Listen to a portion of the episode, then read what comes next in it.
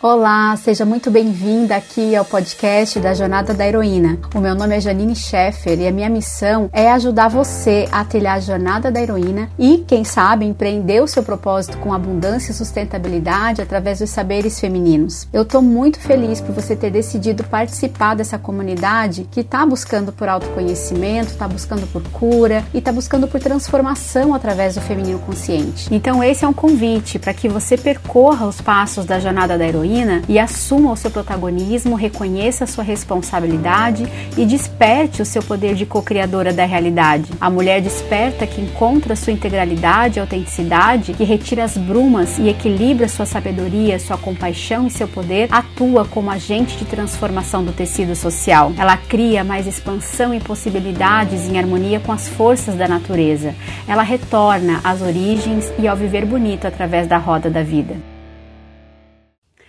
Oi, aqui é a Janine, seja muito bem-vinda ao podcast Jornada da Heroína nessa semana, onde nós vamos falar então sobre o capítulo 4, sobre o passo número 4 da Jornada da Heroína, que é a bênção ilusória do sucesso. No podcast dessa semana, você vai trilhar a inebriante e também arriscada estrada do sucesso. Durante o caminho das provações, a mulher teve que transcender os limites do seu condicionamento e ir além das projeções. Ela também teve que deixar aquele famoso jardim do Éden, o jardim da proteção, a casa da família, o lugar onde ela se sentia segura para trás. E teve que matar alguns dragões e dar com alguns ogros né, ao longo da jornada. Alguns desses ogros e dragões né, atendiam pela, pelo mito da dependência e da dúvida que a mulher sente sobre si mesma. É sempre uma jornada arriscada, saímos de um local seguro futuro, iniciarmos uma nova jornada, nos depararmos com um novo logo ali adiante, principalmente quando essa estrada possui é, obstáculos, possui desafios, possui monstros que vêm para nos assombrar. Mas esse é um período incrível na vida da mulher, de realmente muita autodescoberta e para além de ser um período incrível, também é um período muito angustiante, porque essa jornada, né, essa aventura, ela não vem assim como um passeio no parque, num parque florido e cheio de unicórnios. Ela vem como uma aventura cheia de medos, lágrimas e desafios. A expectativa que a sociedade patriarcal tem sobre uma mulher nos dias de hoje é a de que ela se dedique a ter uma carreira e a ser independente economicamente, ao menos até a página 2. 2. A gente vai conversar o que, que acontece depois da página 2. E nesse capítulo 4 da Jornada da Heroína, é, você vai descobrir né, que ao trilhar essa jornada, muitas mulheres alcançam realmente as bênçãos do sucesso. Elas alcançam dinheiro, carros, apartamentos, viagens, estudos, empregos, amantes. Para que coisa melhor, né? Roupas novas, enfim quase dá, tem até mulheres que têm coleções de sapatos e coleções de bolsas e coleções de roupas e maquiagens, né? Então a gente vê que as mulheres realmente, há muitas né, dessas mulheres que trilham então essa, essa, essa jornada e alcançam a bênção do sucesso, elas recebem, né, em troca a recompensa pelo trabalho duro, né? Recebem então realmente esses benefícios, né, desse sucesso. Ah, quase dá para acreditar que nós chegamos lá, certo? Mas o que acontece quando as demandas não param de crescer? E você se sente cada vez mais soterrada por projeções e expectativas. O que, que acontece quando você decide ter uma família, quando você decide ter filhos, ou quando isso acontece para você, porque a vida acontece, né? Ou quando algo desse tipo acontece para você saindo totalmente do seu planejamento, da sua planilha. O que, que acontece quando você precisa entorpecer a dor e silenciar o choro sem motivo que insiste em aparecer principalmente naqueles dias? Por que, que esse choro surge, de onde ele vem, de que lugar ele está surgindo e principalmente o que, que ele está sinalizando. Talvez pela primeira vez a heroína quando está nessa fase da jornada, terá que perceber que não importa o quão bem sucedida ela seja, nem que tipo de decisões ela toma, ela ainda terá que lidar com o fato de que o mundo lá fora é hostil às suas escolhas. O culto à supermulher dos anos 80 prometia às mulheres jovens que elas poderiam ter tudo: carreiras onde experimentassem realização profissional e lucratividade, amor, equanimidade, casamentos estáveis, uma experiência incrível de maternidade. Mas isso é realmente verdade? Nessa etapa da jornada, nossa heroína terá que vencer mais um dragão, o mito de nunca ser boa o suficiente. E para que isso aconteça, ela terá que lidar com a grande farsante. Quem será ela, hein? As mulheres precisam encontrar autonomia antes de alcançarem plenitude. E examinar o significado de autonomia frequentemente envolve descartar velhas ideias sobre o sucesso. Que velhas ideias são essas? Pronta para mais essa etapa da jornada? Então vamos lá. A Marie Murdoch, maravilhosa, escreve: A mística da supermulher.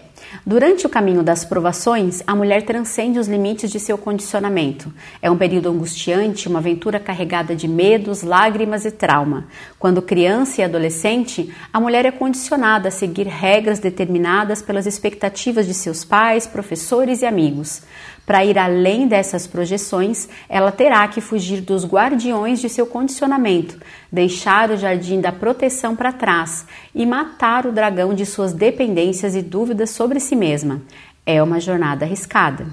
Se a mulher escolhe primeiro a rota da academia, deverá tomar uma decisão bem cedo sobre qual será a área de seus estudos. Ela recebe o seu diploma, mas percebe rapidamente que ele não é garantia para o sucesso. Todas as pessoas lá fora estão competindo pela mesma posição.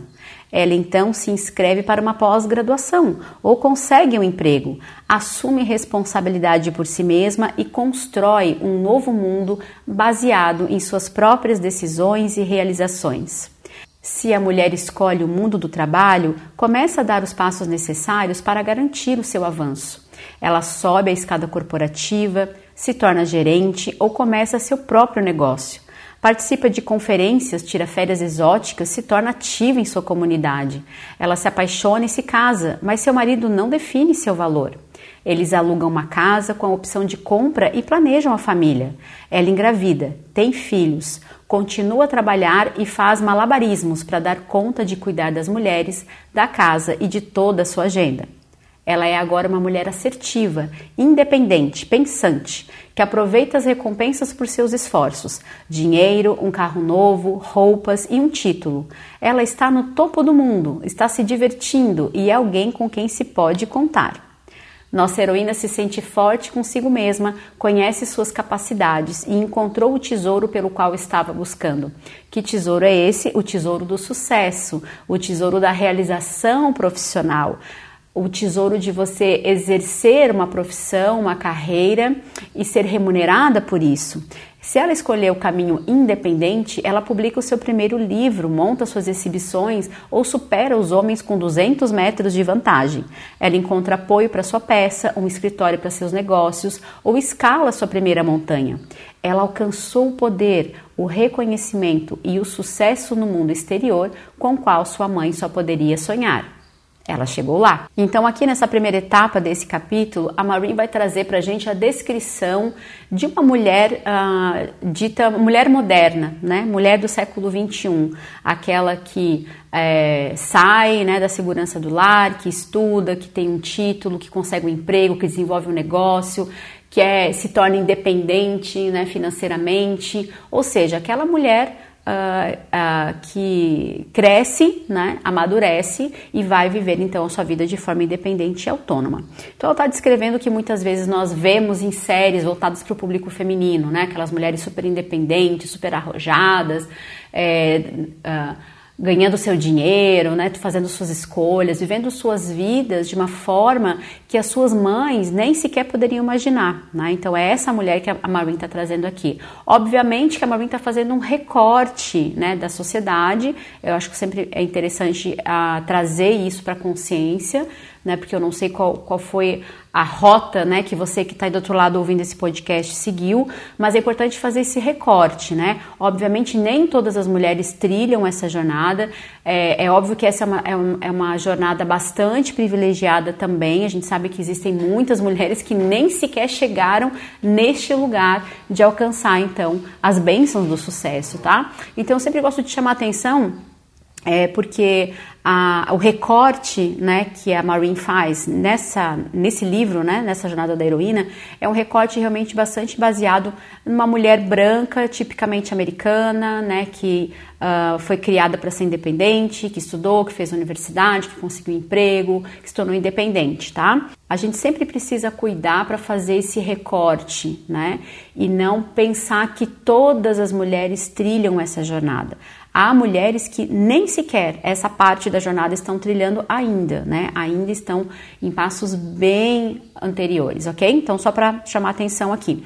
Mas a Marvin está trazendo esse recorte, né? Dessa bênção do sucesso, ou seja, mulher que chegou lá, né? Do, no mundo exterior, que, que saiu para o mundo para esse mundo né, masculino que conseguiu vencer nesse mundo, né, alcançar seus resultados, suas metas nesse mundo. E aí ela traz como exemplo, a Maureen sempre traz né, depoimentos de pessoas que ela atendeu. É, para ilustrar aquilo que ela está querendo dizer, né? E aqui nessa etapa do, do capítulo ela traz então o depoimento da Gil Barad, que é que na época da, desse livro, né? Ela era executiva da Mattel Toys, que é uma empresa de, de, brinquedos, né? E ela diz aqui: Gil Barad, executiva da Mattel Toys, é uma das únicas mulheres, cerca de 2% delas, que conseguiram quebrar a barreira de vidro que as separava dos altos cargos de direção no mundo corporativo. Esse resultado é fruto de seu trabalho duro e da vontade da Mattel de ter mulheres em posições-chave. Ela lidera uma equipe de 500 empregados e supervisiona toda a linha de desenvolvimento de marketing de produtos. Ou seja, né, a Gil é aquela mulher que chegou lá. Em 1987, Barad foi elogiada pela Business Week como uma das 50 mulheres executivas que poderiam se tornar diretoras. Porém, enquanto isso, ela estava equilibrando as demandas de 12 horas de trabalho diário com uma rica vida familiar. Ela acredita sua família apoiadora e isso inclui seu marido, que se dispõe a arcar com as demandas de educação das crianças e de cuidados com a casa em tempo integral. Mas Barad ainda assim teve que fazer sacrifícios. Então aqui eu vou só fazer um recorte, né? Que isso vai ser bastante importante quando nós chegarmos lá nos, nos, nos capítulos finais da jornada da heroína.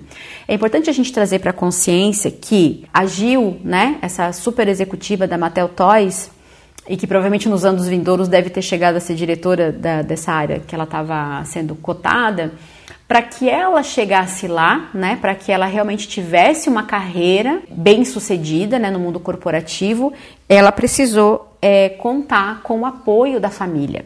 E contar com o apoio da família, nesse caso, significou contar com o apoio de um marido, né, de um marido que abriu mão né, da sua própria carreira, abriu mão da sua própria realização pessoal para cuidar da casa e dos filhos.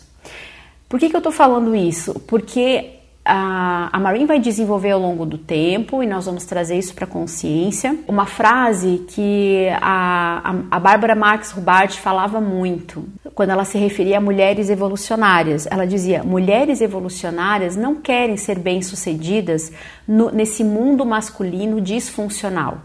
Mulheres evolucionárias querem gestar e parir um novo mundo. A Maureen ela não usa esse termo mulheres evolucionárias, mas nos capítulos finais a gente vai perceber é, o, o que que essa mulher, o que que essa heroína, né, que passou por todos esses estágios, por esses passos, lá na frente vai uh, se sentir chamada a realizar. E o que nós vamos perceber ao longo da jornada, isso vai ser desenvolvido nos próximos áudios, é que este mundo, desta forma, como ele está pensado e, e equilibrado, digamos assim, né, e projetado, ele sempre vai exigir o sacrifício pessoal de alguém.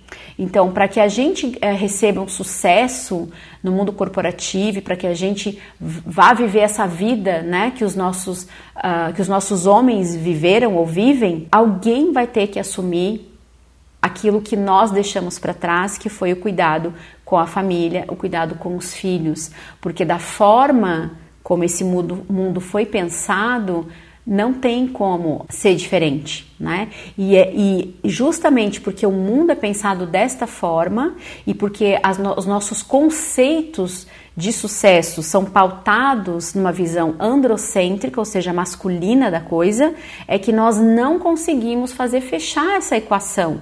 Né, entre vida pessoal, vida profissional, vida familiar, carreira, filhos, bem-estar, autonomia financeira, a gente não consegue fazer fechar essa equação, por mais que se tenha inúmeros artigos e blogs e livros e, enfim, né, programas sobre isso, né, e que pessoas apareçam com suas mais mirabolantes soluções.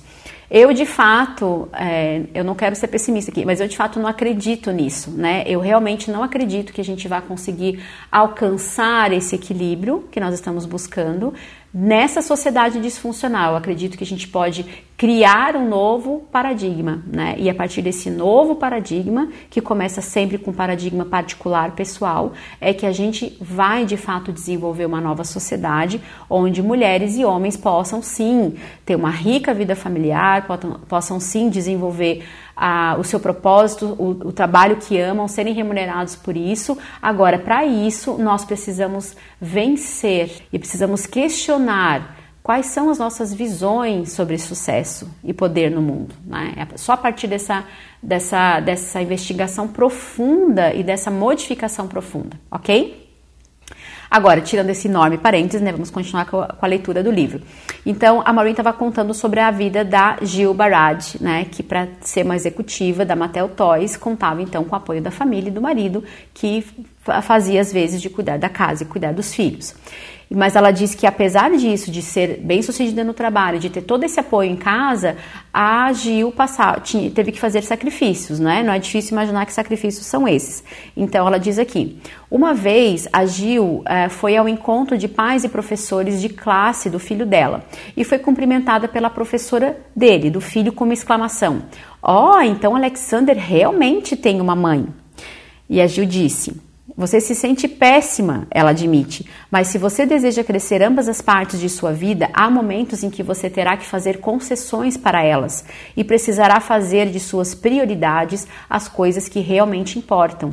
Eu não acho que seja diferente daquilo que os pais sempre enfrentaram. Sim, Gil, realmente não é diferente. As coisas que você perde são momentos para si mesma ou por si mesma, mas você tenta viver com suas prioridades. E veja, né, na verdade, os nossos pais muitas vezes não enfrentavam essa perda de momentos para si mesmos ou por si mesmos, né? Eles tinham os tempos para si mesmos e tinham os tempos para o trabalho, e aquilo que eles não tinham era um tempo uh, familiar, na intimidade, com a família, de qualidade. No caso da Gil, ela ainda tenta equilibrar esses pratos aqui e ela realmente abre mão do tempo para si mesma, abre mão dos tempos para aquilo que é da sua intimidade, do seu ser, do simplesmente ser, para dividir a vida em duas fases: a vida familiar, né? Que para quem trabalha 12 horas por dia não é difícil fazer conta, saber que essa vida familiar tão rica que ela está dizendo aqui no livro, de fato não é assim tão rica, né? E ela precisa dividir, e ela coloca 12 horas do dia dela, então, na a empresa, né, no trabalho e na carreira dela, que é extremamente importante para ela. Com isso, eu não estou querendo dizer que mulheres não possam priorizar suas carreiras, elas podem e devem, se isso for é, a vontade delas, né? A carreira é algo extremamente importante e o propósito e realização para as mulheres é algo extremamente importante, principalmente associado com autonomia financeira. O que eu estou querendo dizer aqui é que do jeito como a coisa está desenhada, nós vamos ter que sacrificar muitas coisas que são importantes para nós.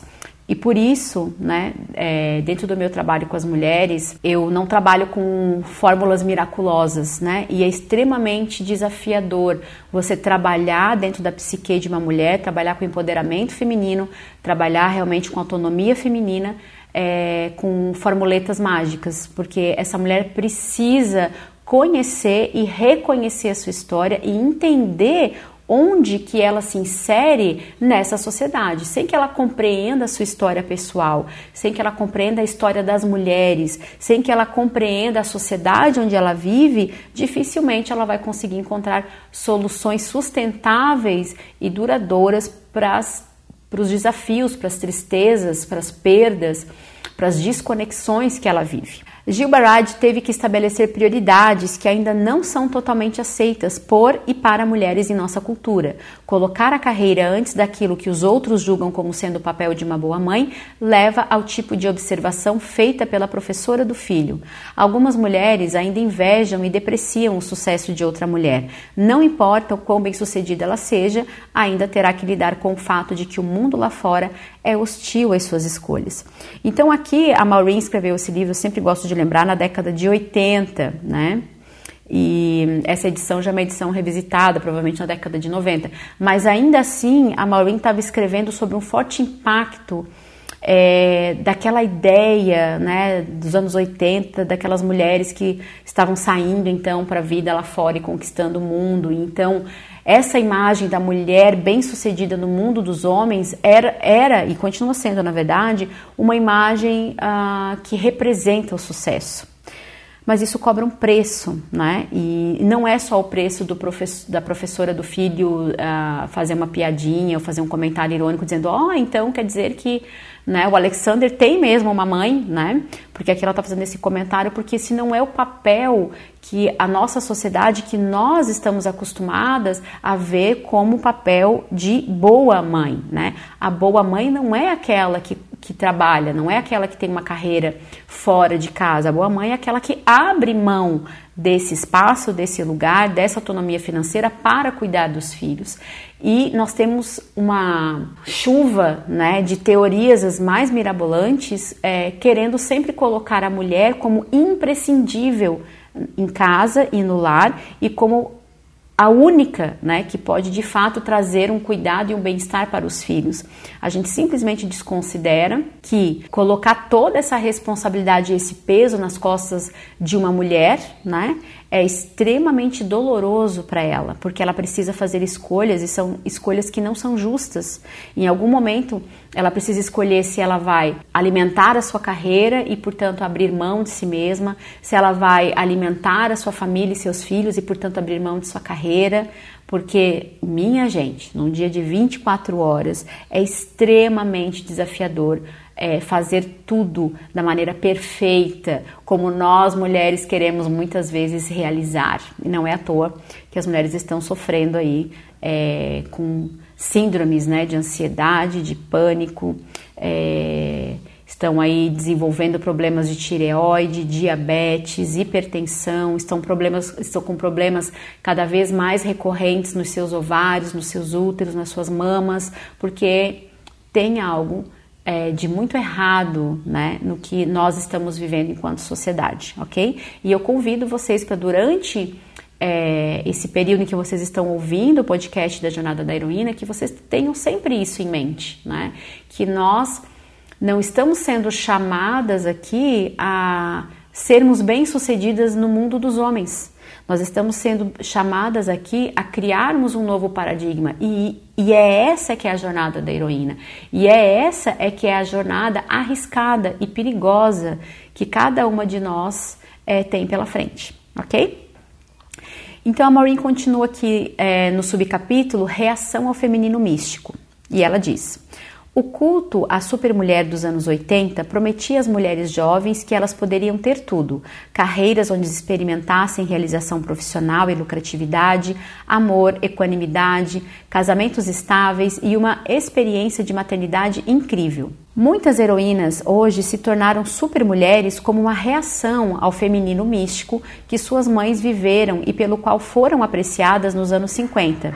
Suas mães não tiveram a oportunidade de competir no mundo dos homens, nem tiveram a chance de escolher se queriam ou não ter filhos.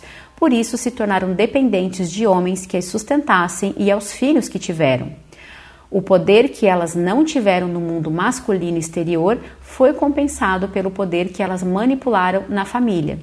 Mulheres não tinham a oportunidade de exercerem suas habilidades e talentos no mundo masculino e serem remuneradas por isso, o que fez com que crescessem com demasiadas expectativas sobre seus maridos, filhos e filhas, ou seja, as mulheres passavam a viver boa parte da sua necessidade de realização pessoal através dos maridos, dos companheiros, né, dos filhos e das filhas.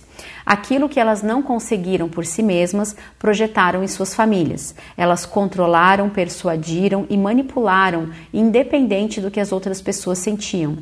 No The Second Stage, Beth Friedan escreveu sobre a tirania desse machismo materno aquele controle, aquela perfeição exigida sobre a casa e as crianças, aquela insistente sensação de que ela sempre está certa, foi a sua versão do machismo. Suas supervirtudes são equivalentes à força e ao poder dos homens, usados para conter ou para mascarar a própria vulnerabilidade, a dependência econômica e a sua desvalorização pela sociedade ou por si mesma.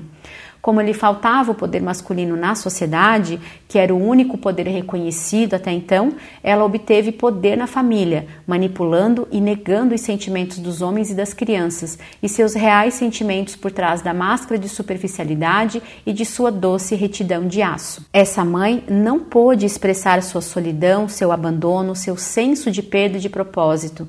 Tudo o que ela pôde fazer foi expressar a sua raiva, e essa raiva tomou proporções violentas contra seu marido e seus filhos, ou se tornou um entorpecimento através do álcool, da comida ou dos gastos excessivos.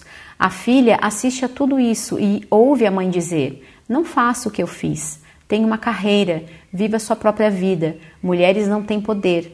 Espere para se casar e ter filhos. Faça isso somente quando você souber quem você é. Essas mensagens que a filha ouve confundem. Então, sua mãe não gosta de ser mulher, de ter um marido e cuidar das, das, crianças? Os filhos arruinaram sua vida? Ser mulher é horrível? A sua vida poderia ser destruída por ser uma, uma mulher? Quando a menina observa o auto-ódio e a autodesvalorização da mãe, tudo o que essa menina deseja é ser diferente dela. Ao invés disso, ela seria perfeita. E Friedman continua. Eu percebi que mulheres que se sentem menos seguras de si como mulheres, vivendo na sombra da autodesvalorização de suas mães, essas mulheres que, que não se sentiam bem o bastante sobre si mesmas para amarem profundamente suas filhas, estão muito mais propensas a caírem na armadilha da supermulher, tentando ser a mãe perfeita, como suas próprias mães não foram, e também tentando ser perfeitas no trabalho, de maneiras que os homens alicerçados desde a infância nem tentam ser. Esse machismo feminino transmitido de mãe para filha esconde o inadmissível desprezo que sentem por si mesmas, a sensação de fraqueza e o mesmo senso de desempoderamento que o machismo esconde nos homens. Bom, aqui eu vou voltar um pouquinho para comentar algumas partes aqui que eu acho importante a gente não perder de vista. Eu sempre gosto de relembrar que essa mágoa, né, que essa raiva, que esse ressentimento e que esse rancor que muitas ah, mulheres experimentam é, e que acaba se transformando muitas vezes num quadro depressivo, num quadro rancoroso, num quadro raivoso quando elas se tornam mães é, não é algo que as mulheres ah, vivam porque elas querem viver, porque elas são mesmo rancorosas e ressentidas e amarguradas, porque elas escolheram isso. A gente sempre tem que. E eu sei que existem muitas, muitas teorias lá fora que dizem assim Uh, você tem todas as escolhas, você pode escolher a sua vida, mas a gente sabe que quando a gente está falando dessa possibilidade de escolha totalmente livre, nós estamos falando de pessoas que são privilegiadas. Né? A gente sempre precisa trazer isso para a consciência. E por isso que eu tenho muito cuidado né, a usar essas frases do tipo: você tem escolha e você pode mudar a sua vida na hora que você quiser, né? Porque eu trabalho com mulheres há alguns anos, lido com problemas reais de mulheres reais e sei que devido à, à, forma como nós estruturamos a nossa sociedade, esse você pode mudar a sua vida, basta que você escolha, não é assim tão verdadeiro, tá? Então, o que eu sempre gosto de trazer para consciência aqui, no nossa, aqui nesse nosso podcast, é esse tipo de questionamento, né? Então, essa mulher que não tem essa liberdade de escolha, né? Não tem a, essa autonomia, que nunca aprendeu e nunca desenvolveu isso, que não encontrou é, um campo né, fértil de apoio para desenvolver é, essa autonomia e essa liberdade, essa independência, ela vai em algum momento expressar ressentimento, mágoa e rancor. Né? Isso é, é, é humano. É, é, seria exigir muito né, de alguém que teve boa, ah, suas asas cortadas, né, e aqui eu sempre gosto de trazer a imagem do filme Malévola para quem não assistiu, né, quando ela tem as suas asas cortadas, a dor é muito grande, né, quando você perde a sua autonomia, quando você, ou quando você nem sequer tem acesso a ela, tá? Então isso eu gosto sempre de trazer para a consciência. Então, essas mulheres que não puderam e que muitas ainda não podem desenvolver todas as suas capacidades e talentos no mundo exterior e serem remuneradas por isso, elas vão, em algum é, momento, descobrir uma forma de se sentirem poderosas. E muitas vezes essa forma de poder está na manipulação das emoções, dos sentimentos e dos destinos da família, tá? E aí a gente vai ver então mulheres retratadas como a mulher má, a mulher rancorosa, a esposa que é sempre muito crítica, né, sempre muito julgadora, mas isso não surge assim de graça, tá? E por isso eu sempre gosto de trazer isso é, para a consciência, tá bom? Então aqui, é, voltando para o texto, a Maureen diz assim: Infelizmente, num esforço para se dif diferenciarem de suas mães, muitas mulheres se transformam em homens. Elas medem sua autoestima, seu senso de valor e se definem a partir dos padrões masculinos de produção. No começo, o sucesso é inebriante, mas quanto mais elas se tornam bem-sucedidas, mais demandas são feitas sobre seu tempo e sobre sua energia. Os valores femininos sobre relacionamentos e cuidado ficam em segundo plano para darem lugar às metas, e muitas mulheres começam a sentir que elas nunca serão boas o bastante. E aí ela conta a história da Peg, e eu super me identifico com a Peg. Quando eu li isso pela primeira vez, e pela segunda vez, e pela terceira vez, a história da Peg é sempre uma história que, fala, que toca muito profundamente o meu coração, porque eu me vejo muito nas palavras dela, naquilo que ela diz. E ela coloca aqui: Peg é uma arquiteta bem-sucedida de 40 anos que tem desenhado complexos industriais nos últimos 12 anos. Ela tem filhos no início da adolescência e seu marido apoia seu trabalho. Então, veja, a gente não está falando aqui de uma mulher que é sozinha, ou que não esteja realizado na família, ou que não tem um, um companheiro que a apoie, tá? Peg é bem sucedida financeiramente e gosta da arquitetura, mas sente que nunca é boa o bastante. Então veja, a gente não está falando de uma pessoa que não é bem sucedida financeiramente, que não tem independência econômica que, e que não gosta né, do seu trabalho ou coisa parecida. Não. Pegue uma mulher bem sucedida, ela ganha seu dinheiro, ela tem sua família, ela gosta daquilo que ela faz, tá? Mas o que, que acontece? Por que, que a PEG nunca se sente boa o suficiente? E a PEG diz: Não importa o quão duro eu trabalhe e o quanto eu sou talentosa, sempre me sinto pequena. Eu trabalho longas horas, consigo novos clientes, meu trabalho é criativo, mas da forma como o sistema é desenhado, eu sinto que não posso vencer. Quando meu pai trabalhava longas horas, ele tinha em casa uma esposa que preparava sua comida e cuidava de suas roupas, de seus filhos e de sua casa. Eu não uma esposa. Grave bem essa frase. Peg está dizendo: eu não tenho uma esposa. Os meus filhos precisam ser trocados quando eu chego em casa. Meu marido e eu não temos tempo para o sexo e eu não faço ideia de como poderia ter tempo para mim mesma. Eu tenho essa sensação de que a única maneira de manter a minha carreira e ter uma família é ser duas pessoas. Eu amo meu trabalho e amo minha família, mas eu queria que alguém cuidasse de mim. Alguém aí, além de mim, se identifica com a história da PEG, né? Eu me identifico muito com essa história. Alguns anos atrás, e de alguma maneira, de tempos em tempos, eu ainda me sinto dessa forma. Eu ainda me, sinto uma pessoa ah, bem-sucedida, que ao longo do tempo fez escolhas pertinentes e conscientes sobre sua carreira, sobre a movimentação de trabalho, sobre realização pessoal. Eu ganho dinheiro com aquilo que eu faço. Meu marido ah, é um marido presente, ele apoia né, o meu trabalho. Porém, porém, existem muitos dias em que eu ainda me sinto exatamente dessa forma, que a PEG diz, eu precisaria ser duas pessoas, e às vezes até mais, para dar conta de todas as demandas que a vida me coloca, né? Ou que eu acabo trazendo para minha vida por conta das expectativas e projeções de todas as pessoas ao meu redor, né? Então isso é, é realmente é, um ponto de dor que eu visito de tempos em tempos, que as mulheres com as quais eu trabalho visitam de tempos em tempos e que muitas delas chegam até é, o meu consultório devido a se sentirem exatamente dessa forma. Tipo, o que eu mais ouço é: eu deveria ser agradecida, eu deveria agradecer, eu deveria estar feliz, porque eu tenho um, um ótimo companheiro ou uma companheira, eu tenho filhos saudáveis, eu é, algumas trabalham, outras não, mas enfim, né, de uma maneira geral, eu me sinto bem em relação à minha vida. Mas o que, que acontece então que eu não, realmente não me sinto bem? Que cansaço é esse? Que tristeza é essa? Que desconexão é essa? Que sensação de estar constantemente perdida e perdendo coisas é essa que eu estou vivendo, né? E eu gosto muito dessa parte que a Peg foi muito realista aqui na, na descrição dela, quando ela diz, né? É, que quando nós saímos para almejar esse mundo dos homens, esse mundo do trabalho, esse mundo da vida profissional, da independência financeira, que eu já disse algumas vezes e acho que vou repetir sempre, que sim, é extremamente importante. Então, não, não estou dizendo que isso não é importante e que você deve abrir mão da sua carreira e da sua independência financeira. Não é isso que eu estou dizendo. Mas quando nós iniciamos esse processo de sair do lar, digo nós como mulheres, né?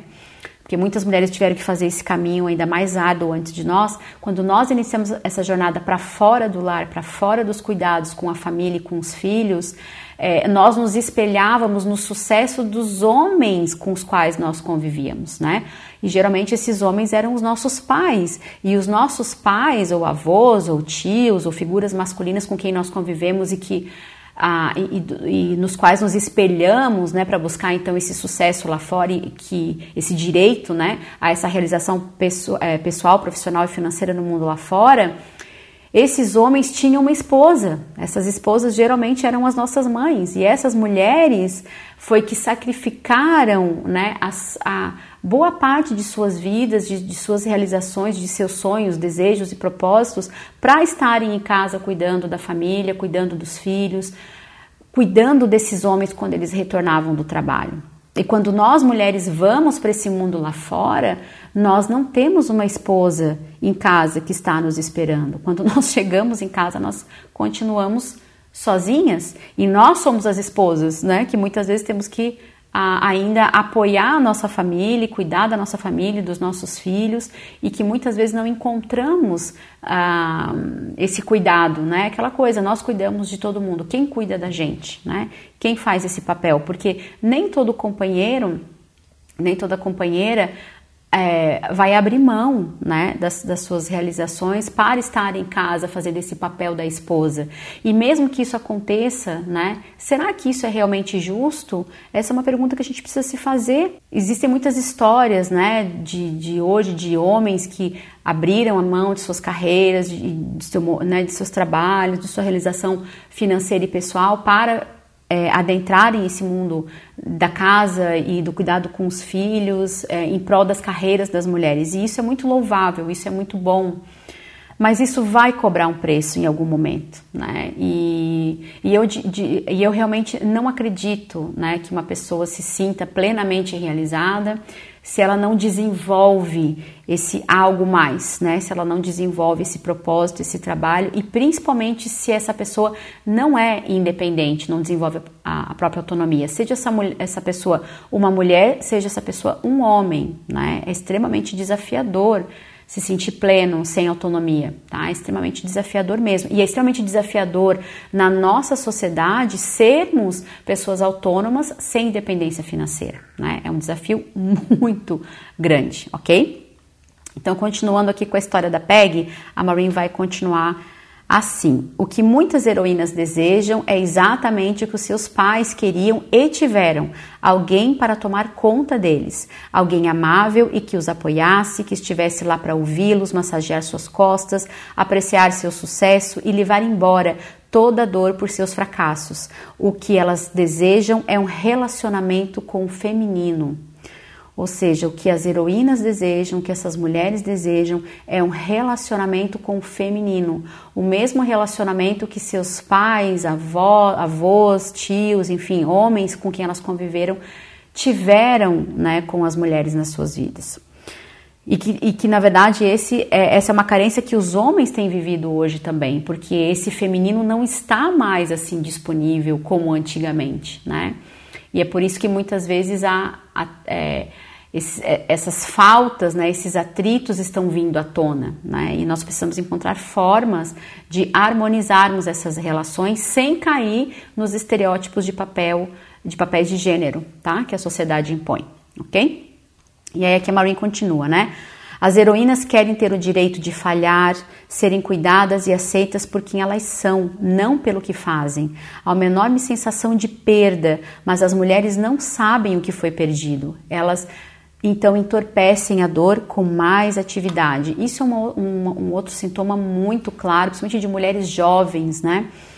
é, que sentem essa sensação de perda e que acabam entorpecendo essa desconexão, essa sensação de perda, esse vazio. E, e quando eu falo vazio, não é o vazio positivo de encontro consigo mesmo e com a alma, é um vazio doloroso mesmo. Elas acabam é, pulando de uma atividade para outra, de uma atividade para outra, de uma atividade para outra, numa tentativa de não, de não pararem e não olharem para as escolhas que estão fazendo, né? E pelas motivações que estão por trás das escolhas, porque se deparar com essas verdades e com essas realidades é quase sempre um processo doloroso, né? Quase sempre um processo bem desafiador.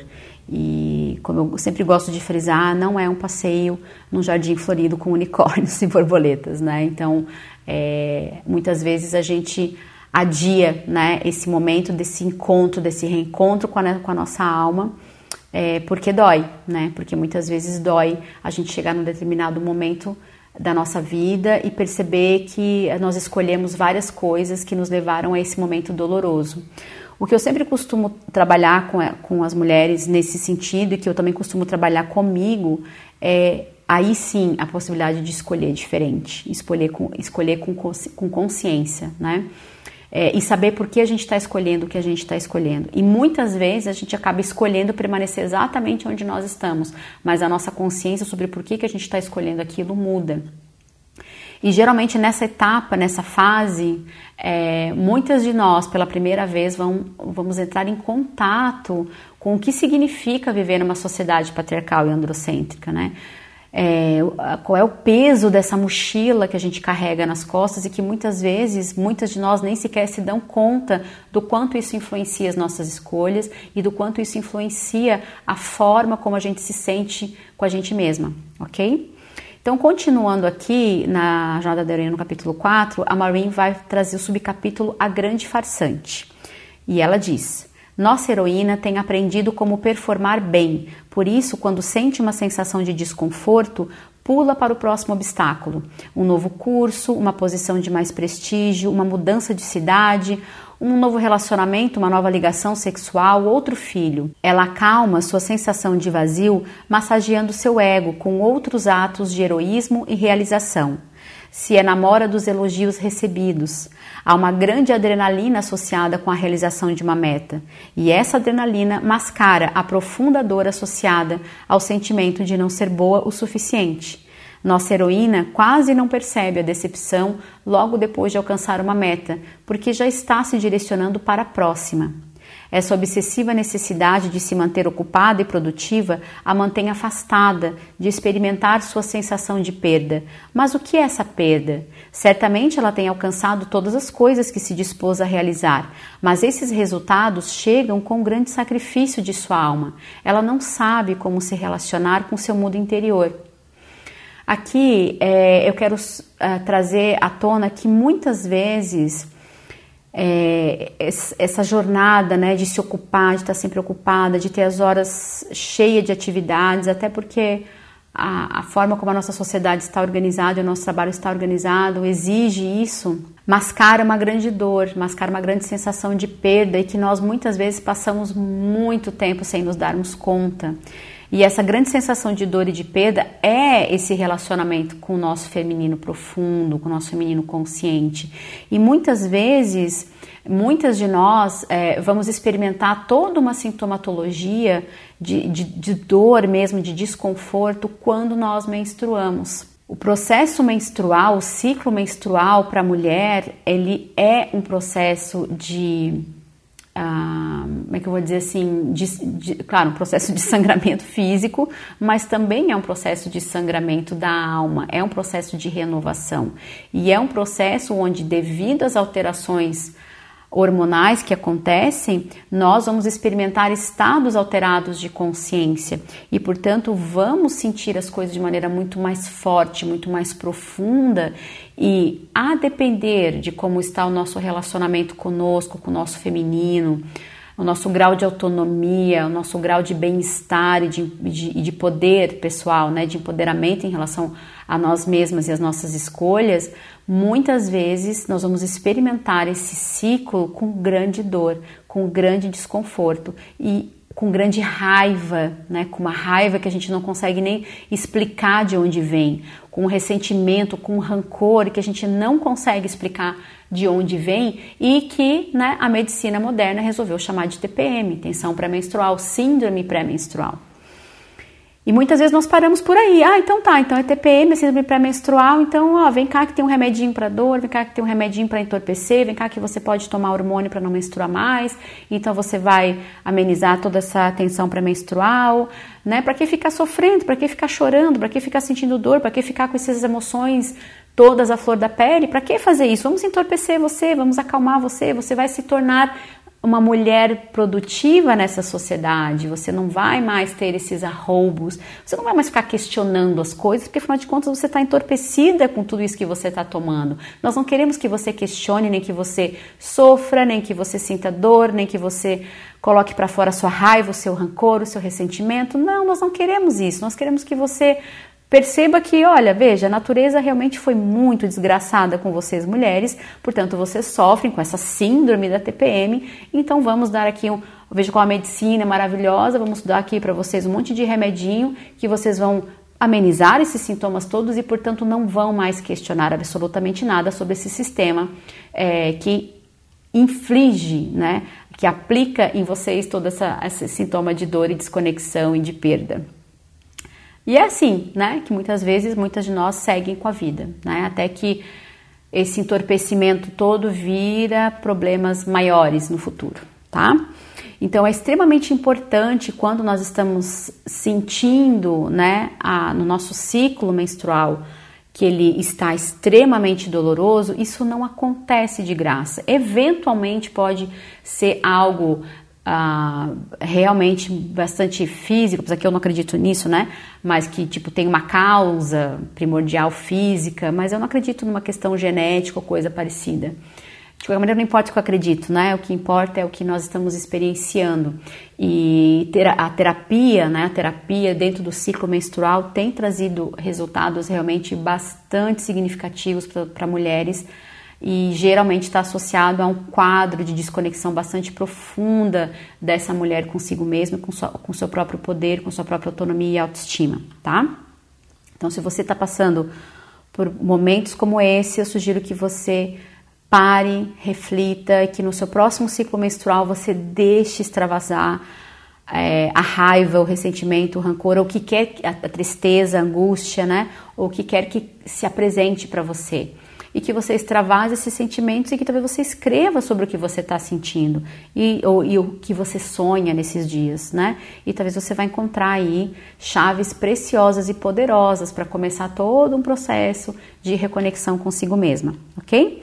Mas aqui voltando então para o Jornada da Heroína, né? Que eu faço uns adendos meio grandes aqui, é, a Maureen vai é, escrever aqui. A reação da heroína à total dependência de sua mãe, à existência de um marido e de filhos para se sentir completa, fez com que ela sentisse que tem que ser mais independente e mais autossuficiente que qualquer homem para conseguir alcançar qualquer coisa. Ela não dependerá de ninguém e direciona a si mesma de maneira implacável até a exaustão. Ela esqueceu como dizer não, tem que ser todas as coisas para todas as pessoas e ignora suas próprias necessidades de ser cuidada e amada. A heroína está fora de de controle. Seu relacionamento com seu masculino interior se tornou distorcido e tirano. Ele nunca deixa descansar. Ela se sente oprimida, mas não compreende a fonte de sua vitimização. E ela conta a história da Joyce. Joyce é uma professora de literatura inglesa, hoje com 35 anos. Ela tem uma carreira muito bem sucedida na academia e ensina na prestigiada Universidade da Costa Leste. Ela é casada com outro colega professor, um homem calmo, sensível, com quem compartilha um profundo interesse por artes. Ainda que os verões deem a eles a possibilidade de desfrutar de outros interesses, Joyce sempre se sente exausta. Ela quer ter um filho, mas sente que não daria conta de outra responsabilidade. Depois de uma série de sonhos com uma figura que ela chamou de a grande farsante, Joyce começou a compreender a fonte de sua exaustão. Eu sempre me perguntava por que me sentia exausta muito antes dos outros. Eu ficava muito entusiasmada diante da ideia de realizar uma conferência, ensinar um curso, liderar um seminário, mas eu sentia que me faltava a energia necessária. Há ainda uma resistência imediata e eu não consigo fazer aquilo que digo que desejo fazer. Eu acredito que isso tem alguma coisa a ver com a grande farsante.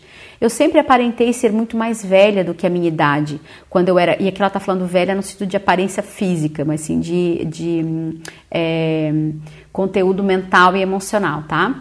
Quando eu era criança, costumava ser a melhor ouvinte do meu pai a que mais compreendia minha mãe, a grande incentivadora das carreiras dos meus irmãos e irmãs. Eu sabia a coisa certa a ser dita. Eu era muito sensata para minha idade e ia bem na escola, e meus professores me amavam.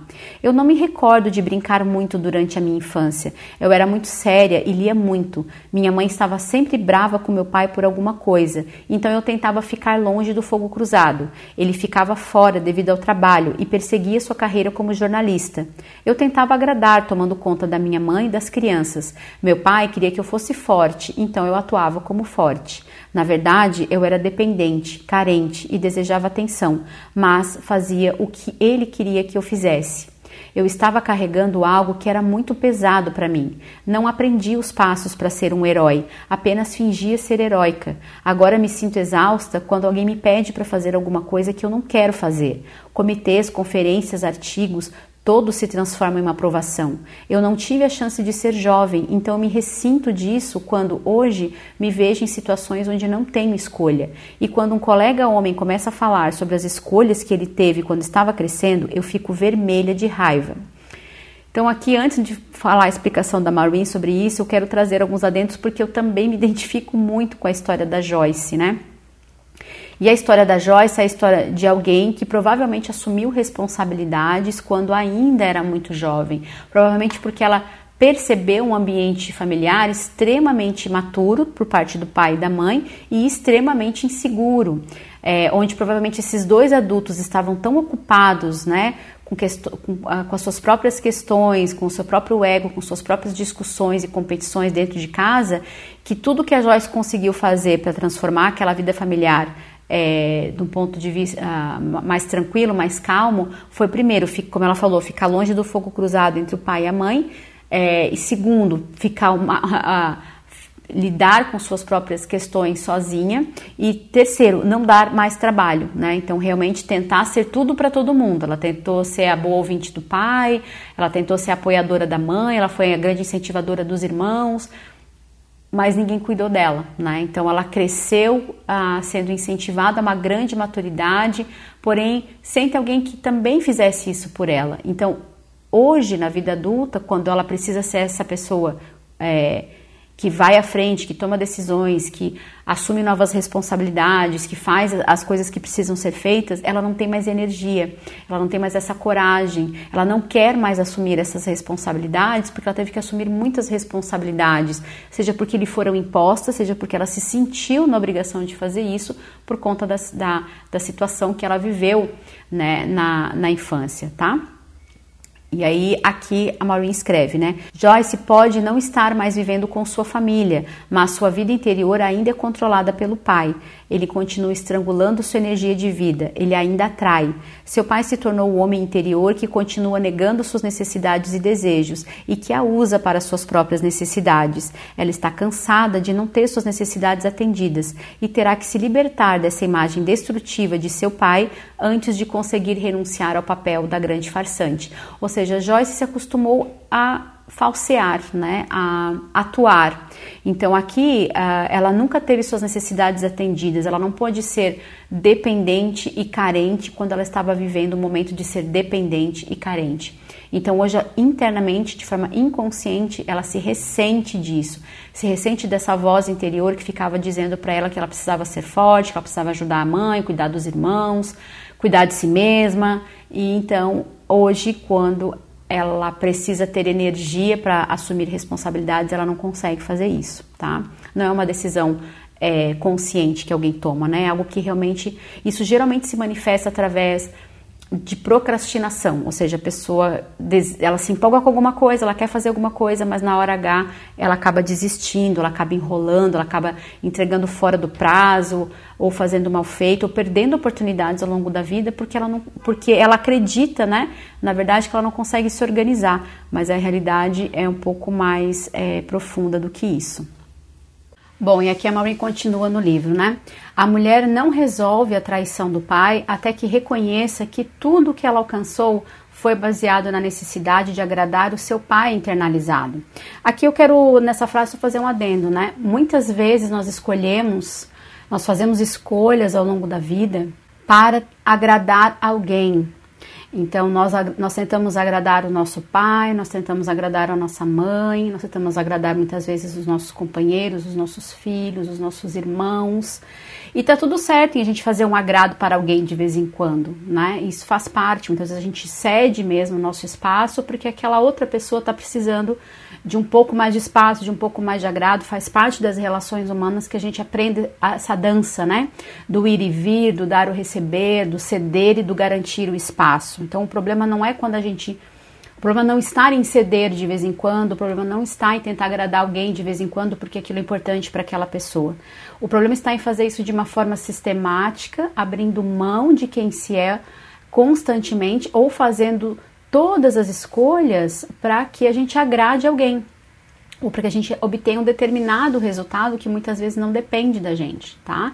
Então aqui a Maureen coloca no livro sobre o pai internalizado, mas é, como terapeuta, né? Eu percebo que muitas vezes não é só o pai internalizado, é a mãe internalizada, às vezes é uma avó, às vezes é um tio, às vezes é um companheiro, às vezes são os filhos, né? Então a gente precisa realmente é, trazer cada vez mais para a consciência os motivos, né? Os porquês a gente escolhe aquilo que a gente escolhe, o porquê eu faço determinada coisa. Tudo é, está envolvido né, em descobrir estes porquês, né, o porquê que eu faço algo. Então, isso é importante a gente trazer para a consciência. E aqui fica, né, hashtag fica a dica, para você perceber quando você está escolhendo alguma coisa, quando você está decidindo alguma coisa, ou quando você está cedendo em alguma coisa, quais são os porquês que estão te motivando, né? Isso faz parte da nossa jornada da heroína, da nossa, nossa jornada de empoderamento e de autoconhecimento, tá? Então, voltando aqui para o livro. Diante do desejo de responder a essa imagem do pai, a mulher desenvolve um relacionamento com seu homem interior, que nem sempre tem seus melhores interesses no coração. Esse homem interior pode ser crítico, um guia insistente que ignora completamente suas necessidades e desejos. Jung diz que o processo criativo em uma mulher pode nunca fluir se ela permanecer presa em uma imitação inconsciente dos homens, ou se permanecer identificada com o masculino inferior em seu inconsciente. Ele definiu o masculino como a habilidade de conhecer uma meta e fazer aquilo que é necessário para realizá-la. Se o masculino interior permanece inconsciente em uma mulher, ele irá persuadi-la a não explorar suas motivações escondidas e insistirá para que siga em uma busca cega por suas metas conscientes, o que, é claro, a libertará da sua difícil e dramática tarefa de descobrir o seu ponto de vista individual. Então, essa difícil e dramática tarefa de descobrir o seu ponto de vista individual, ou seja, a sua individuação, quem quem você é, é toda a jornada da heroína, né? E é, e é também a jornada do herói. Então, é, e a gente já viu, né, nos capítulos anteriores, é, que muitas vezes nós, né, que, o femi que, o, que a mulher deseja ser resgatada pelo homem, deseja ser resgatada pelo masculino, e resgatada do que? Resgatada desta difícil e dramática tarefa de descobrir o seu ponto de vista individual. Porque essa tarefa, né, essa jornada, não é uma tarefa simples, né? E muito menos fácil. Que qualquer pessoa que diga que a tarefa de individuação é uma tarefa fácil tá mentindo, né? Você se descobrir, você se perceber, você se conhecer, você reconhecer tudo aquilo que você tem, tudo aquilo que você é, E, e, quando eu digo tudo, é tudo mesmo, é a parte luz, é a parte sombra, é aquilo que te coloca para cima, que te faz bem, aquilo que te coloca para baixo, que te faz mal, que faz parte de você e precisa ser reconhecido. Essa jornada é uma jornada para uma vida inteira e que nos faz viver altos e baixos. Então, muitas vezes nós passamos a vida numa tentativa de fugirmos dessa jornada. E aí a gente usa os mais diversos subterfúgios para não fazermos essa jornada. Muitas vezes, como a Maureen coloca aqui nesse livro, a gente vai fazer é, essa, essa. A gente vai se esconder né, por trás de ah, eu não posso fazer isso, eu não tenho escolha, eu, eu não posso decepcionar as pessoas. Tudo isso é uma conversinha inconsciente, né? Ah, eu vou fazer isso porque se eu fizer isso eu vou ser reconhecida, eu vou ser amada, meu pai vai me amar, meu companheiro vai me amar, meu filho vai me amar, então eu vou, eu vou cedendo a mim mesma. E eu também quero acrescentar aqui, eu não lembro se eu já falei nos outros capítulos, mas se eu não falei, vou falar, vou falar agora, que nós precisamos tomar muito cuidado, e eu digo isso como uma profissional, né, que trabalha com espiritualidade, que trabalha com a parte terapêutica, que trabalha com a individuação de mulheres e autonomia de mulheres, nós precisamos ter muito cuidado com um fenômeno que eu já vi diversas expressões, né, para ele, então no inglês é spiritual bypass, é, tem a expressão alienação espiritual e tem ah, uma outra expressão que é positividade tóxica, né? Então nós precisamos tomar muito cuidado com isso, porque muitas vezes nós usamos essa fuga, né? Da gente tentar estar sempre bem, sempre para cima, sempre up, sempre expansiva, sempre mais, mais, mais, sempre alegre e, e, qualquer coisa que fuja dessa alegria, desse, desse prazer, dessa expansividade, desse para cima, a gente considera um, um problema e a gente quer corrigir isso. E aí a gente pode, cada uma de nós vai trazer para a consciência quais são os mecanismos que muitas vezes a gente usa para ficar fugindo dos nossos momentos é, de individuação e de reconhecimento de quem nós somos, né? E quando eu falo reconhecimento, é reconhecer tudo, é reconhecer luz, é reconhecer sombra, é reconhecer o que dá alegria, mas também o que traz tristeza, é reconhecer a dor, é reconhecer o prazer, é olhar para a nossa história, né? Enquanto é, seres individuais, enquanto mulheres, mas também olhar para a nossa história enquanto coletividade. Fica muito é, desafiador a gente se conhecer de verdade, a gente entender por que, que a gente escolhe o que a gente escolhe, por que, que a gente vive o que a gente vive, ou sente o que a gente sente, se a gente não faz essa investigação profunda. E nós não iremos iniciar uma jornada de investigação profunda se a gente fica na superficialidade o tempo todo tentando ficar bem. E aí a gente pode ver, né, que existe uma série de postagens dizendo que você é, quase dizendo que há algo errado com você se você não está bem o tempo todo, né? Se você não está alegre o tempo todo é, para você corrigir qualquer estado que não seja de prazer, alegria e expansividade, como se não estar alegre, expansiva e positiva fosse um problema, fosse um erro. E na verdade não é. No processo de individuação na nossa vida, de autoconhecimento, inclusive de expansão de quem nós somos, faz parte os momentos de um, contração né? Faz parte esse momento de eu contrair, de eu ir mais para dentro, de eu observar algumas coisas que, que não são tão expansivas, digamos assim, né? É, para que eu possa depois fazer uma jornada de expansão. Faz parte olhar para esses momentos é, dos vales, né? Tem um livro chamado Picos e Vales que fala muito sobre isso. Então, momento dos vales em que eu tô lá por baixo, né?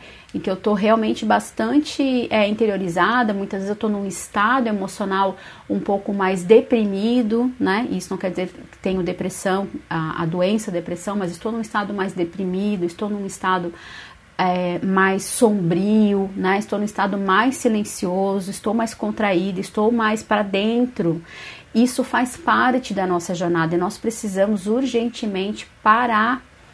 É, nós precisamos parar de vilanizar esses estados, porque se a gente vilaniza, a gente entra nessa fuga, né? nessa fuga emocional, nessa fuga de quem, nós, de quem nós somos. E reconhecer quem nós somos faz parte da jornada da heroína. Reconhecer e principalmente visitar esses lugares. Né? A gente vai ver no capítulo mais à frente que fazer essas descidas emocionais faz parte da nossa expansão, da, da nossa é, individuação, faz parte da gente trazer para o mundo a consciência de, de quem nós somos. A gente não consegue trazer a consciência de quem nós somos se a gente ficar na superficialidade, tentando ficar high, up, alegre, prazerosa para cima, porque isso, isso não é a totalidade de quem nós somos, né? Isso é só um pedaço de quem nós somos. E se a gente busca o tempo todo esse estado vibrante, o tempo todo a gente não conhece o outro lado. E como a gente não conhece o outro lado, a gente fica pela metade, né? E aí o efeito rebote disso, eu sempre falo, tem um efeito rebote, né? Do espiritual bypass, do, da positividade tóxica e do da alienação espiritual. É que a hora que você cai, essa caída é acachapante e você não desenvolveu é, resiliência para passar por esse tipo de, de situação e de momento é, mais down, digamos assim, você não desenvolveu essa, essa capacidade e, portanto, você cai de vez, né? E aí é, é, bem mais desafiador você conseguir se levantar, porque você considera que há algo muito errado com você e, e, muitas vezes o que acontece é que as pessoas realmente vão, vão parar no psiquiatra, vão é, fazer uso de medicamento, né? Ou não, ou não conseguem nem sequer fazer isso e ficam num estado é, realmente um, emocional bastante depressivo, tá? Eu no consultório já acompanhei algumas situações assim, né?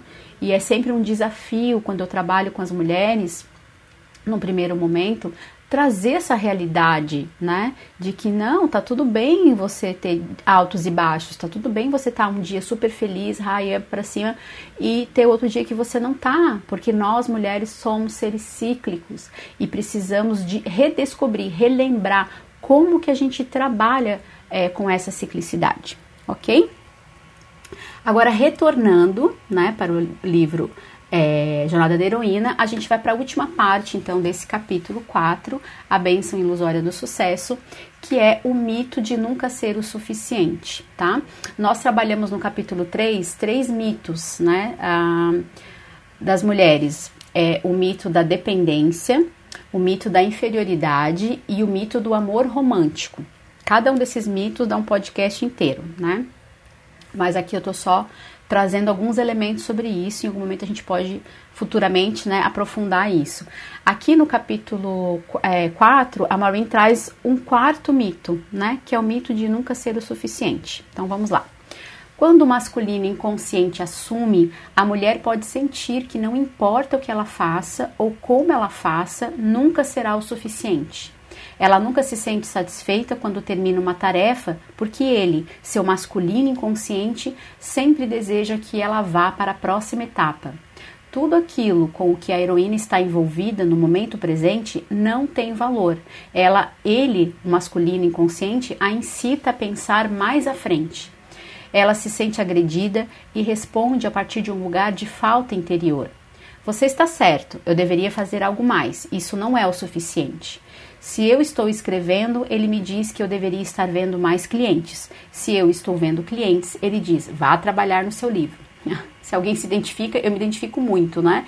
Eu preciso estar o tempo todo atenta, porque o meu masculino interno inconsciente de vez em quando age, né, dessa forma, querendo me querendo é, me dizer que o que eu estou fazendo, o que eu estou vivendo no momento presente não é o suficiente. Eu preciso querer mais, eu preciso ser mais, eu preciso expandir mais, eu preciso crescer mais, ganhar mais, atender mais, né? E esse mais, mais, mais, mais, mais, mais é, acaba trazendo pra gente no campo das emoções e no campo do inconsciente a sensação de que não importa o que a gente faça, o que a gente seja, nunca é o suficiente. Sempre falta algo. E então nós estamos trabalhando a partir é, da mentalidade do medo e da escassez. E aí toda, todo o nosso a, ao redor, né, tudo aquilo que a gente percebe no mundo, a gente percebe através dessas lentes. Mesmo que muitas vezes a gente se iluda através do espiritual bypass, através da positividade tóxica e através da alienação espiritual, de que não, estamos bem, estamos super bem, né? Eu canso de ver isso acontecendo. Estamos super bem, super bem, super bem, super bem, não estamos olhando para nada que nos cause dor, nem uh, desconforto. Estamos sempre buscando high up, high up, high up, e de repente, em determinado momento, algo acontece e a gente cai, né? E aí é uma sensação de fraude, é uma sensação de não ser boa o suficiente, de que não importa o que, o que se faça, nunca se chega nesse estado, né? Que todas as outras pessoas, ainda mais hoje, né, no, na era das redes sociais, parece que todas as pessoas estão vivendo nesse estado high up, né? E nós não, né? Então dá aquela sensação de que é, realmente não importa o que a gente faça, nunca seremos o suficiente, tá? Então, se você em algum momento da sua jornada você se sente desta forma, preste atenção, né? E observe esse masculino inconsciente. E a Maureen continua aqui, né? Uma das razões pelas quais as mulheres se sentem insuficientes é porque há muitas demandas do seu tempo e da sua energia, principalmente quando se tem filhos. Tempo é um bem escasso e há limites para a energia pessoal, mas muitas mulheres não gostam de admitir que possuem limites. Para elas é muito difícil dizer não. Eu encorajo minhas clientes a levarem cartões em suas bolsas com diferentes maneiras de se recusar um convite. É também bastante útil ter esses cartões próximos do telefone. Os cartões que ela orienta as clientes dela a levar, né? Para negar alguma coisa. Então, o primeiro é assim: Obrigada pela sua oferta, eu irei pensar. Obrigada pelo convite, eu não posso aceitar agora. Obrigada por pensar em mim, mas terei que dizer não. Mulheres não gostam de desapontar os outros, por isso elas dão seu consentimento sem antes pensar direito sobre como esse sim afetará as suas vidas. Então aqui a Maureen traz um ponto que eu também vejo acontecendo o tempo todo, né?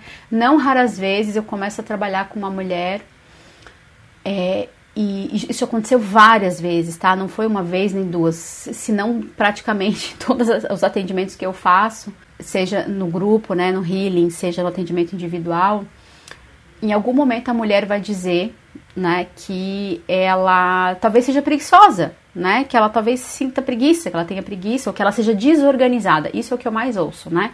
Ah, eu sou desorganizada. Precisamos, Janine, precisamos trabalhar organização, foco. Eu sempre escuto isso. Eu falo, aham, sei. Vamos sentar na próxima sessão. E aí vamos ver como que é o teu dia e o que, que você faz realmente para ser assim tão desorganizada, né?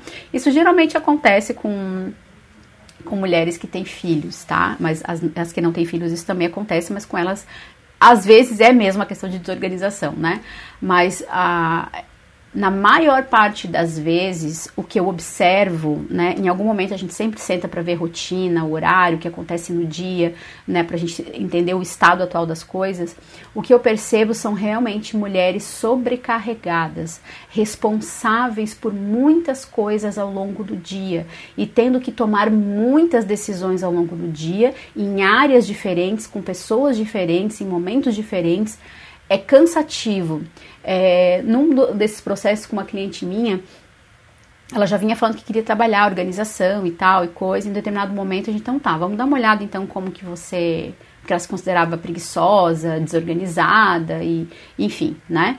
Assim, vamos dar uma olhada então. E aí eu pedi para ela descrever para mim a semana dela de segunda a sexta e, e depois o final de semana. E eu, eu por conta do meu trabalho, né, eu, é, eu, eu desenvolvo, uma, é, eu tenho desenvolvido uma capacidade de fazer a leitura emocional do campo da outra pessoa. E na medida em que ela foi me, me contando o dia dela, eu fui sentindo o meu coração assim apertar, sabe? Foi dando uma angústia. Porque eu tava vendo aquilo e eu falei, meu Deus do céu, né? Eu, no lugar dela, eu estaria extremamente exausta, né? Não preguiçosa, mas exausta, né? E aí eu falei para ela, é, como é que você dá conta dessa rotina é, extenuante? E eu me lembro que ela falou, rotina extenuante? Ela levou um susto quando eu falei para ela que aquela rotina dela era uma rotina extenuante, que não tinha como uma pessoa ficar bem realmente, né? Vivendo a vida do jeito que ela estava vivendo há, há, anos, né? Desde que os filhos haviam nascido e uma série de coisas. E ela ficou chocada. Ela disse que nunca tinha sequer passado pela cabeça dela que o dia a dia dela, que a rotina dela era um dia extenuante. E isso, minha, minhas mulheres queridas, né? Isso acontece com muitas mulheres, com muitas de nós. Nós realmente temos rotinas extenuantes. Então, antes de você pensar sobre você que você é desorganizada, que você não tem foco, que você é preguiçosa, né, que você procrastina ou coisa parecida, dá uma olhadinha na tua rotina, né? Faz esse exercício de colocar a hora que tudo que você faz ao longo da semana, todas as demandas que você tem das, das diversas áreas da vida, tá? Para você ver se de repente você não está realmente tendo uma rotina extenuante. Eu tenho quase certeza que você vai chegar à conclusão de que sim, salvo raras exceções. Aí se você, não, meu dia até que é bem tranquilo, eu realmente procrastino muito, aí sim, aí é uma questão de organização, procrastinação, e aí a gente vai ver, né, o que que acontece dali, tá? É, a outra coisa que a Maureen traz aqui nesse parágrafo que eu gosto muito sempre de frisar é que tempo é um bem escasso e energia pessoal também. Veja, nós acordamos todos os dias de manhã com uma determinada quantidade de energia. Existem coisas que nós podemos fazer de maneira a dar um, um, um up né, nessa energia ao longo do dia, como por exemplo, a gente ter uma boa alimentação, uma boa noite de sono, praticarmos uma atividade física, né?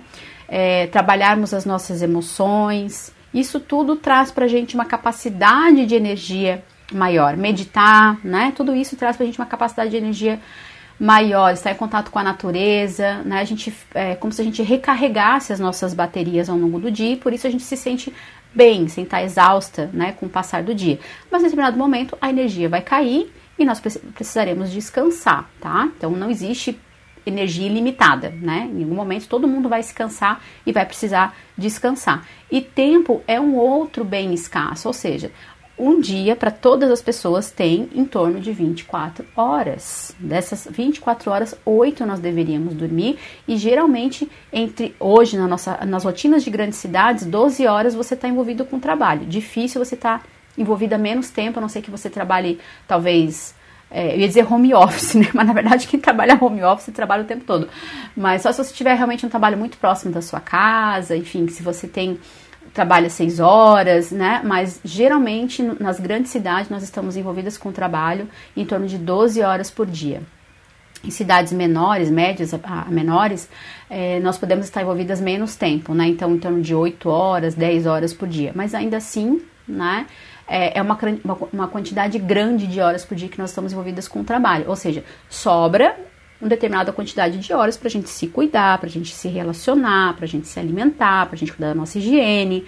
Então, é, o, o, o, tempo ele é escasso. E porque ele é escasso, nós mulheres precisamos aprender é, como fazer escolhas. O que, que a gente realmente coloca na nossa agenda, né, na nossa grade de horários.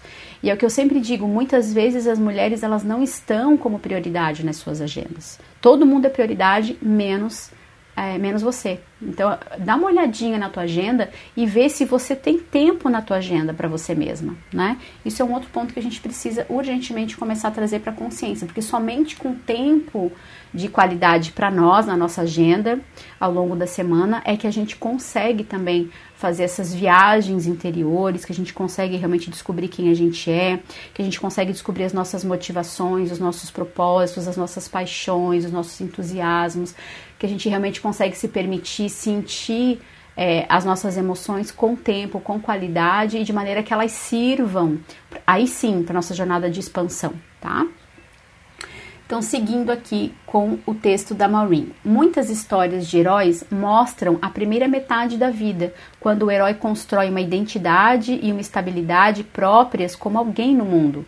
Essa tarefa envolve ir para o mundo exterior, adquirir habilidades e alcançar excelência. Isso se torna parte de sua identidade.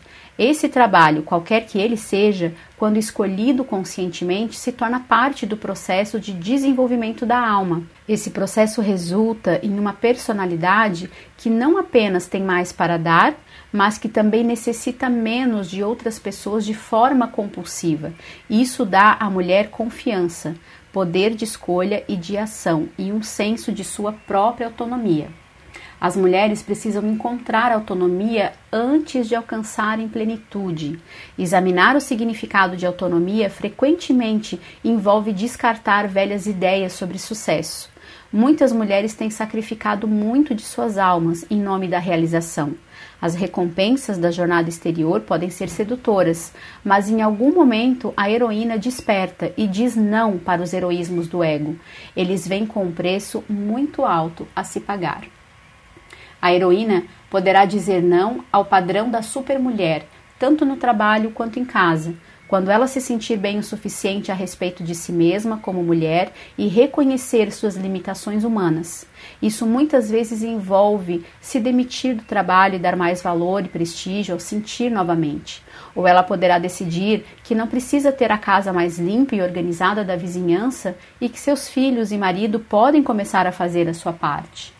Encontrar o benefício do sucesso interior requer o sacrifício da falsa noção de heroísmo. Quando uma mulher encontra coragem para reconhecer seus limites e percebe que é suficiente exatamente do jeito que é, acaba descobrindo um dos verdadeiros tesouros da jornada da heroína.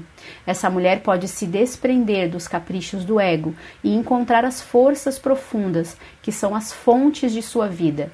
Ela pode dizer: Eu não sou todas as coisas e eu sou o suficiente ela se torna real, aberta, vulnerável e receptiva para um verdadeiro despertar espiritual. Então, aqui nessa parte, nós encerramos o capítulo 4, a bênção ilusória do sucesso. E aqui, nessas palavras finais desse capítulo, né, sobre o mito de nunca ser o suficiente, eu quero chamar atenção para uma frase é, que é extremamente importante na nossa jornada feminina, nacionada como mulheres nesse mundo, né? Que é a seguinte frase que a Maureen coloca no livro dela: As mulheres precisam encontrar autonomia antes de alcançarem plenitude. E o que eu vejo muitas vezes são mulheres querendo alcançar plenitude sem terem autonomia.